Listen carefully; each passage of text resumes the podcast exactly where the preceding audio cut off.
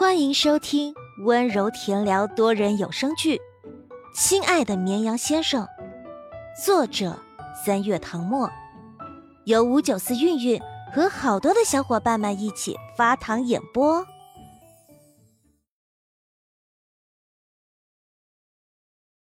第十一章，我到底什么时候才能嫁给他？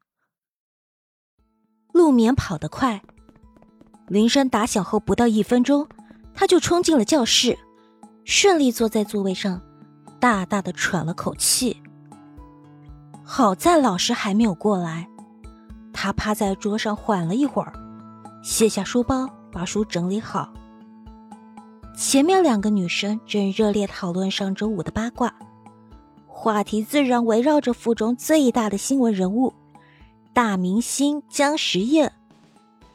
徐盼盼支着下巴，无限怅惘道：“哎呀，以前没有近距离接触老公还好，他就像天上遥不可及的星星，无论怎么伸手都触摸不到。可是，自从上周见他一面，我就感觉自己失恋了，心里总是空落落的。”他同桌唐可翻了个白眼。知足吧，你好歹有张签名以解相思啊！我就没那么幸运了，刚好轮到我，他就不签了，没当场去世，就算我心理承受能力强。正所谓，没有对比就没有伤害。徐盼盼听他这么说，勉强打起精神，从桌肚里拿出一个精美的手账本。里面夹着一张明信片，是姜时宴的亲笔签名。徐盼盼小心翼翼把它拿出来，看了一会儿，一脸花痴的贴在胸口的位置。啊，看到这个，我才确定上周五的见面不是一场梦，我真的见到他了，那么温柔，还对我笑。喂喂喂，你行了啊！再这么显摆，当心我打你啊！唐可别开视线，看不下去了。我说你们俩真是够了，我至今连爱豆的面都没见着，我说什么了吗？宋宋听了半天墙角，终于忍不住插嘴。前面两人同时扭头看他，徐盼盼好奇的：“哎，你爱豆是谁呀？”宋宋没说话，两只手托着下巴，比了个标准的花朵手势。两个混粉圈的女生立刻就猜出来了，异口同声道：“陆放。”没错，所以你们就别说什么失恋不失恋了，我这恋爱都还没谈上呢。每天都在问上苍，我到底什么时候才能嫁给他？如果能嫁给他，信女愿一生吃素。陆眠看着他们三个，忽然觉得跟他们相比，陆英的表现太正常了。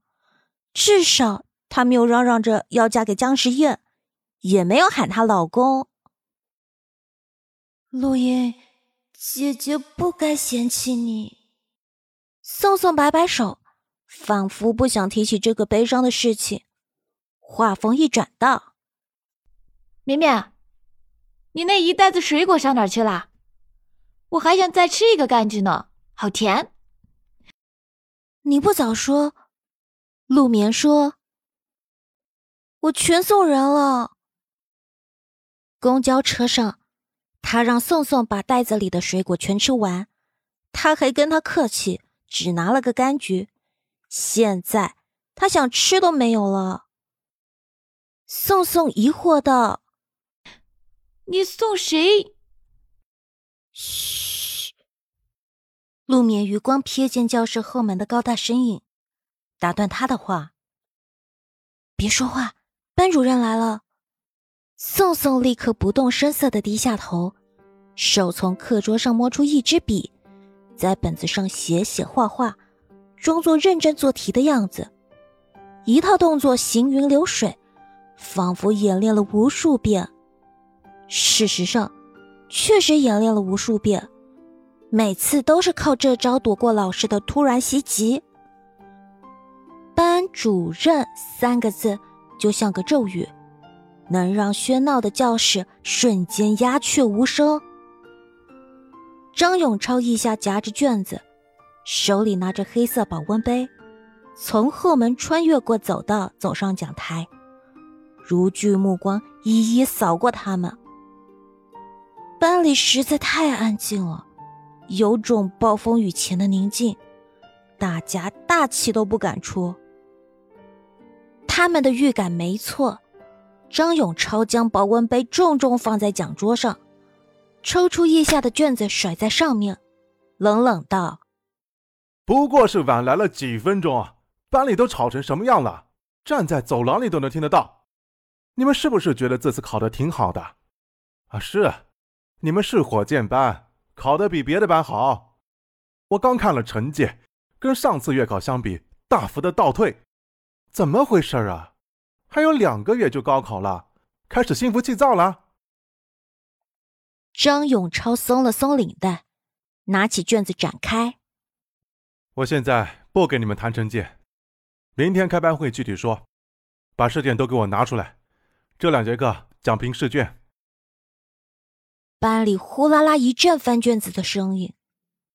宋宋找出卷子收起来挡住脸，低声说：“完了完了，老张从没发这么大火，我这次真的完了。”陆眠同样小声：“你哪次不是说完了？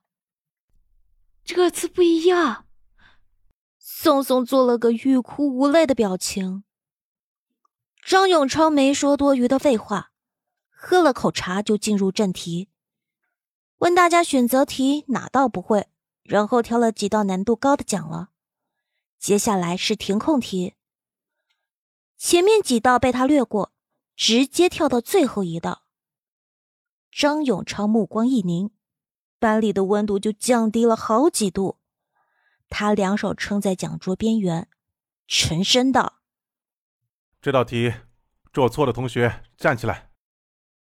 宋宋眼睛一闭，站了起来，心中默念：“该来的还是躲不掉。”本以为周一才会挨骂，没想到提前到周日了。不对，明天还要开班会，具体讲成绩，估计到时候还得挨一顿骂。可他没想到，教室里响起一大片凳子挪动的声音。宋宋睁开一只眼，小幅度扭头，只见班里大部分同学都站起来了。什什么情况？班长大人居然也站起来了？江夜行与他四目相对，脸上没什么表情。眼见接二连三的学生站起来，张永超脸色越来越沉。直到看到江夜行也站起来，抬手摁了摁眉头。江夜行啊，你怎么也做错了？陆眠作为为数不多坐着的人，替班长开脱。他那节课没来，去参加竞赛了。他坐在中间第三排，即使说话声音很小，老师还是听见了，胸中的怒气稍微平息了一点。要是江夜行也在他讲过的情况下做错这道题，那他的血压就要升高了。江夜行垂眸看着为他说话的女孩，原本精密的嘴角松动，溢出一丝不易察觉的笑。张永超的脸色在看向其他人的时候又沉了下去，恍若一团乌云笼罩在头顶。你们可真行啊！合起伙来气我是吧？上周数学卷子出来的时候，哎，我看到题目我还沾沾自喜，心想填空题最后一道最难，一般同学肯定算不出来。但你们不一样啊，我推导的一个公式正好可以用上，只需要四步就能解出来，这五分等于白送你们的。可你们倒好，啊，给了我这么大一个惊喜。他顿了顿。拿起黑板擦，敲了敲黑板右上方的位置。嗯，我当时啊就写在这了，你们有谁记住了？啊，非要我趴在你耳边说吗？全班没人敢说话，一个两个都化身为小鹌鹑，恨不得把脑袋都塞进桌肚里。